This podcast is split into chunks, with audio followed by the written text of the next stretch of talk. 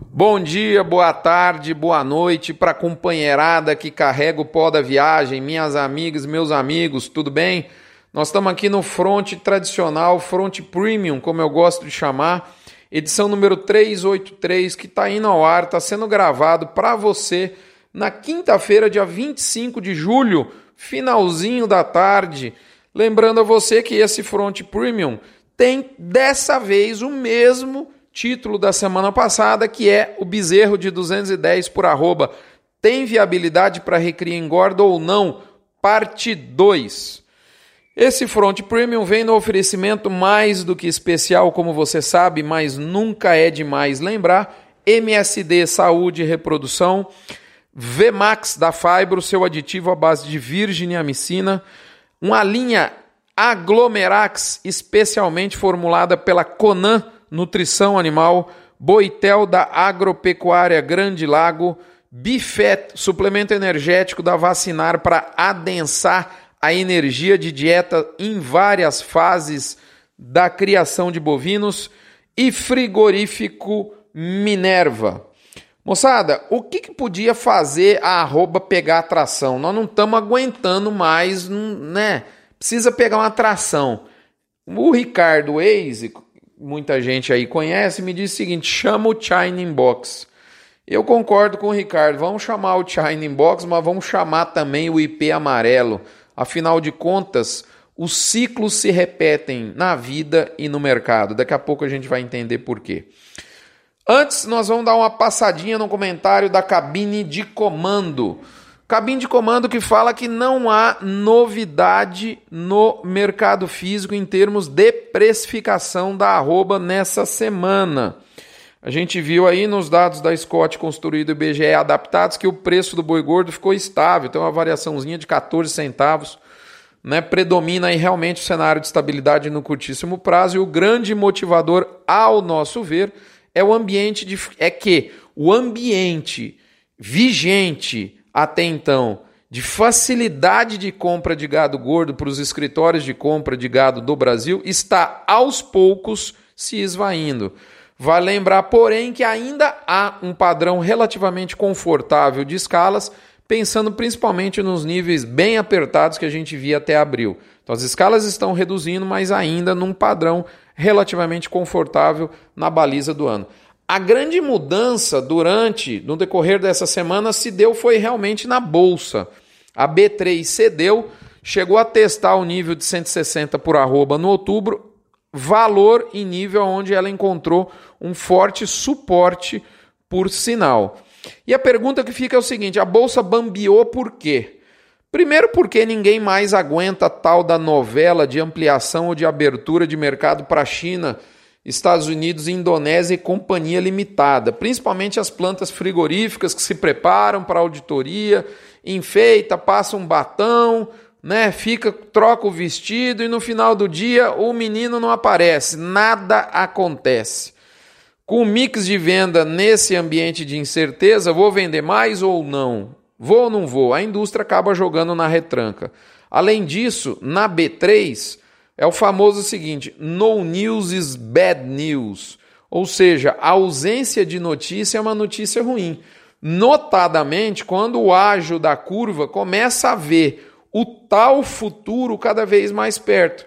Moçada, na semana que vem vira o mês, nós vamos ter um pouquinho, vamos falar aí 60 dias para o mês padrão da entre safra, que é o outubro, virar mês presente, como a gente diz no jargão de mercado.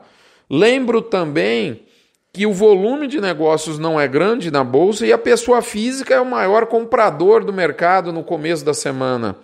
Esse, no jargão também do mercado, esse é o goleiro fraco. Quando a pessoa física está comprada e o mercado começa a descer para baixo, para liquidar essa operação comprada e estancar a sangria, a pessoa física tem que vender. Isso acaba retroalimentando o movimento de perda de piso, de perda de valor da bolsa. Somando tudo isso que eu falei, um dólar abaixo de 3,80 e uma escala ainda que, que em queda, mas ainda confortável, considerando o padrão do ano, a gente tem realmente um cenário montado para teste de piso. Chama a atenção a frouxidão do atacado no mercado interno, é uma recorrente na voz da indústria, mais ainda do que a gente via nos meses anteriores, o que para mim é normal, afinal de contas a gente está no meio de um mês que é um mês de férias escolares. E a gente acaba nas famílias brasileiras perdendo aquele ritmo, né? aquela, aquela rotina. E aí a gente compra menos alimento básico e compra mais porcariada no mercado. Isso realmente acontece. Ou será que é só na minha família aqui em casa? É, é ou não é? O ânimo da B3 dá uma murchada nesse sentido. E por um lado, moçada, é bom que houve esse piso, dá uma refrescada, liquida essas posições compradas, o mercado adquire um novo ânimo e o piso aparentemente está sendo respeitado. Portanto, só me resta dizer o famoso e tradicional segue o jogo. Recadinho da mãe de Ná, abre aspas. Seria muito bom para o mercado de curto prazo o atacado voltar a firmar e arroba voltar a reduzir. Boas possibilidades de isto ocorrer em agosto, a gente percebe, mas mais num sentido. Desculpa, desculpa, mãe de nada deu uma engasgada aqui, moçada. Re recapitulando aqui o discurso da veinha boas possibilidades de isto ocorrer em agosto, ou seja, moçada, o atacado firmar e a oferta voltar a reduzir. Mas é mais no sentido de uma redução de oferta do que de melhoria de atacado. Portanto, que venham as aulas. Ah, e é óbvio, a ampliação da China.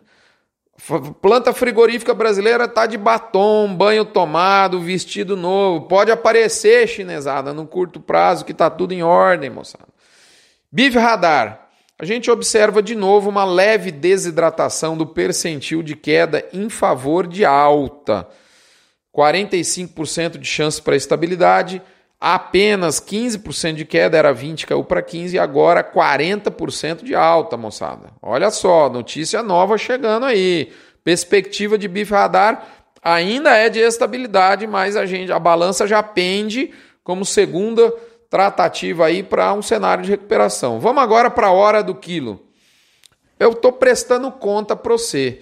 Alguns dias atrás eu chamei a atenção de um spread no mercado futuro, comprando agosto e vendendo outubro com um delta de R$ reais. Idem para setembro, outubro, porém com diferença de R$ reais por arroba. Essa semana, esse diferencial entre setembro e outubro de 3, ele pode ser encerrado é, com 1 a 1,50 de lucro.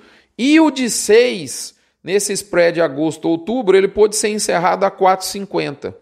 Então foi uma, uma semana bastante positiva para esses spreads que performaram bem, inclusive nós zeramos os nossos aqui.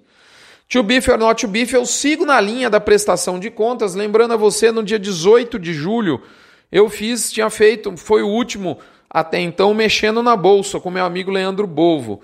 E nós comentávamos sobre uma oportunidade de proteção para o segundo semestre. Quem fez no dia. Isso foi numa quinta-feira, dia 18. No dia 19, eu eliminei, terminei a contratação da proteção de toda a boiada do ano 2019. Nós estamos em julho e eu não tenho nenhuma preocupação com o preço de boi gordo até 2020 porque eu comprei puts para outubro numa vol bastante interessante de 7% equivalente, no strike de 1,59 pagando um real por arroba de prêmio. Eu fiquei levinho, levinho, levinho, mesmo com o sangue que escorreu farto na B3 nessa semana. Moçada, tá lá no blog o, o link para esse podcast, conteúdo premium. Se você não viu, né, não ouviu, né? Se você não é um assinante, perdeu a oportunidade. Eu fiz o podcast na quinta tarde e a oportunidade passou arriada até sexta-feira na hora do almoço, depois o mercado realizou. E aí, babau. Quem fez, fez, quem não fez, ficou puxando o dedo, chupando o dedo. Moçada, vamos agora no lado B do boi. Lado B do boi que vai ter dois pontos. Primeiro, para finalizar o mercado.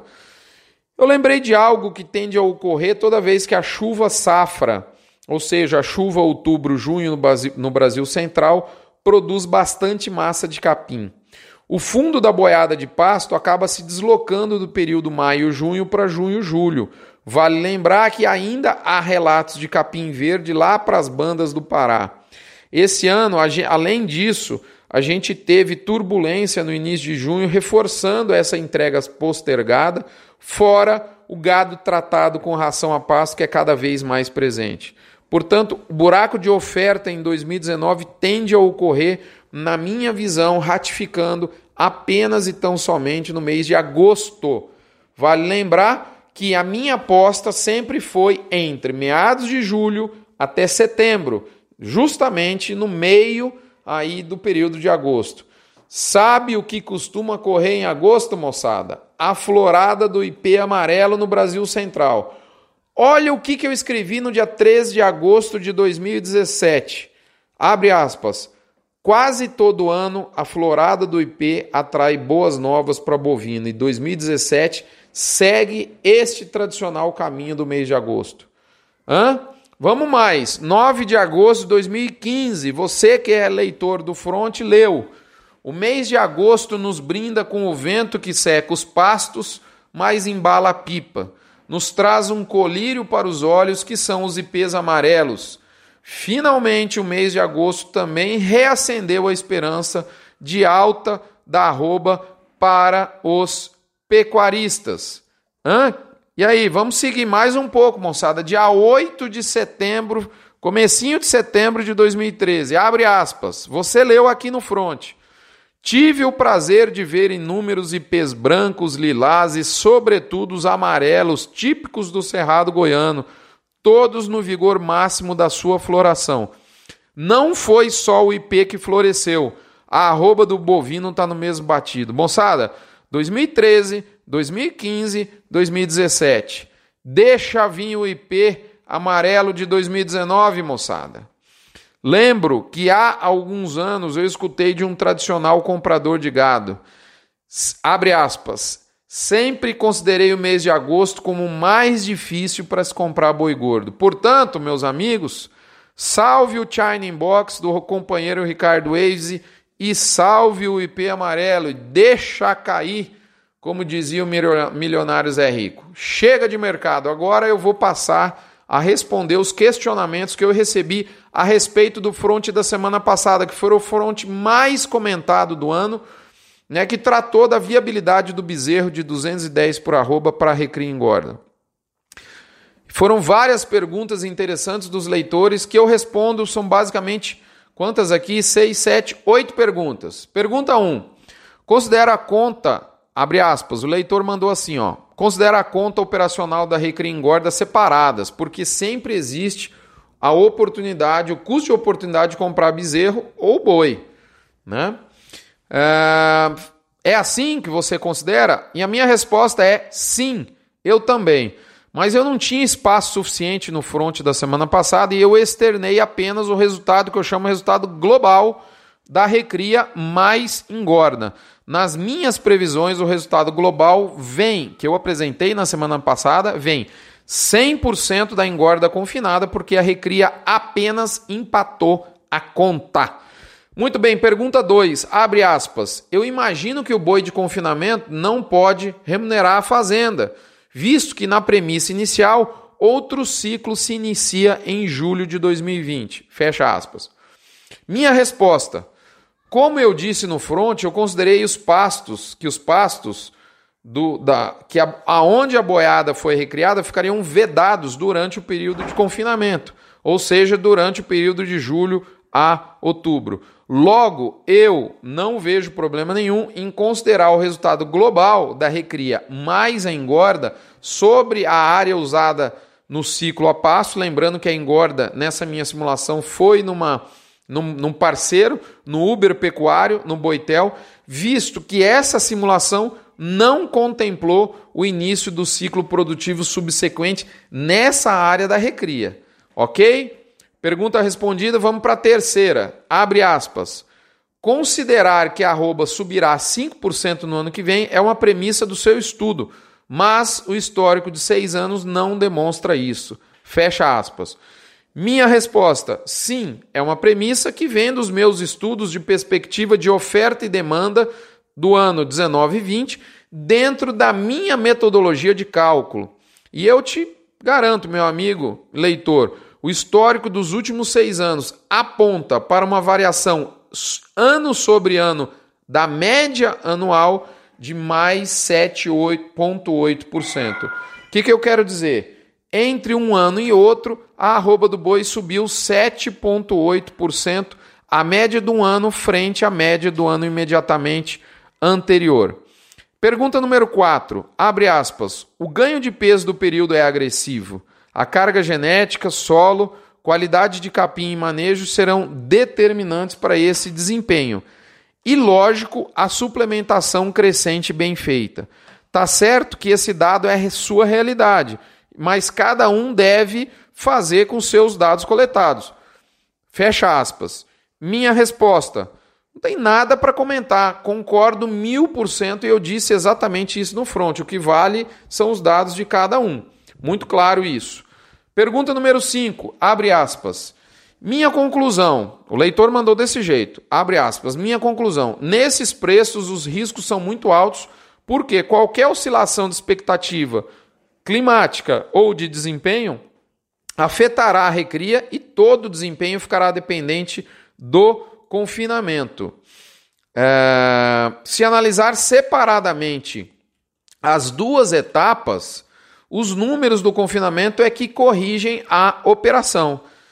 Fecha aspas. Minha resposta, sim, perfeito. Como eu disse, inclusive, na resposta 1, que eu acabei de falar logo há pouco aí.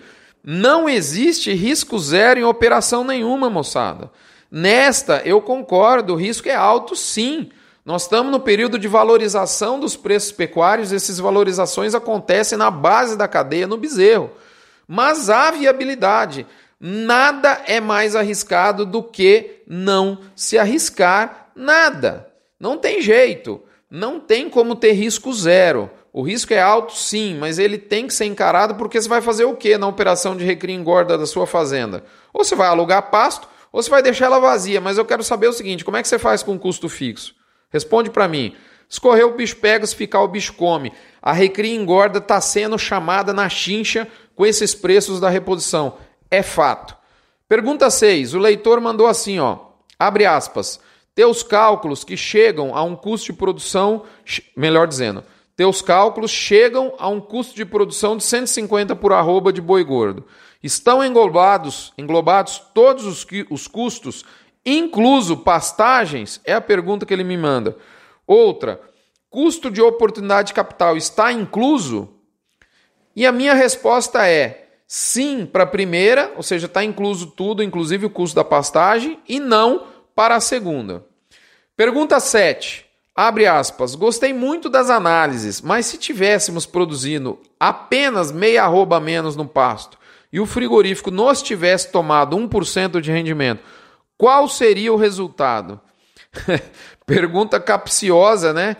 Como diz um amigo meu, Paulo Emílio, lá da Grande Lago, um balaio de si, um caminhão de quase é a mesma coisa, é nada. Mas vamos lá.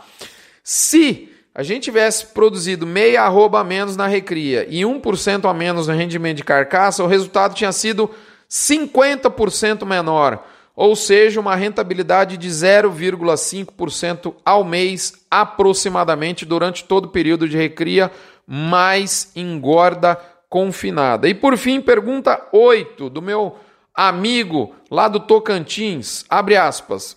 A realidade do teu cálculo aponta em torno de 1% ao mês de rentabilidade, de rentabilidade e capitalizada daria um pouco mais de 12% ao ano. Descontando o custo de oportunidade, ainda daria, usando o juro real brasileiro, algo em torno de 10% ao ano. Está usando um juro real de 2%. Muita gente ainda acha que pode esperar de gado ganhos de agiotagem. Acho que a chance é gestão aprimorada e, claro, alguns momentos de curvas mais fortes. Meu amigo do Tocantins, que me manda essa, essa pergunta e, na verdade, uma afirmação. Eu respondo para você: sim, concordo um milhão por cento com você, meu amigo. Pessoal, eu fico por aqui dizendo que você deve ter aí muitas outras dúvidas, eu sei. Quem sabe alguns pontos de concordância comigo e, por que não, vários pontos de discordância. Foi justamente o que eu quis provocar e acho que eu consegui.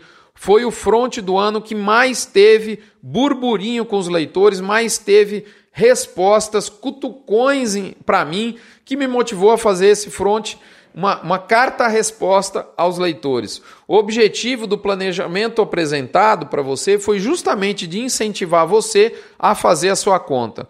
Eu respeito todas as suas ponderações, meus amigos e minhas amigas leitoras e leitores, desde que essas suas ponderações sejam embasadas em números. Afinal de contas, sem dados, você terá apenas uma opinião. Eu te convido para que você tenha opinião, mas mais do que isso, você tenha dados para motivar e, e principalmente consolidar essas suas ponderações. É isso. Fiquem todos com Deus. Até a próxima semana. É, reforço o convite para que vocês se tornem colaboradores do Hospital de Amor de Barretos. Até lá, nos encontraremos aqui certamente numa próxima oportunidade.